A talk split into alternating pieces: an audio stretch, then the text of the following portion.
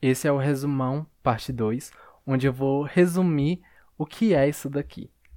O TED Parte 1 ele surge meio que como um spin-off do meu primeiro podcast Breves Comentários, na tentativa de fazer algo mais original, mais a minha cara e mais com a minha personalidade. Não sei se vou conseguir, mas mesmo assim eu convido todos para conhecer. Esse podcast ele é escrito, produzido e não editado por mim, então sejam muito bem-vindos ao TED Parte 1.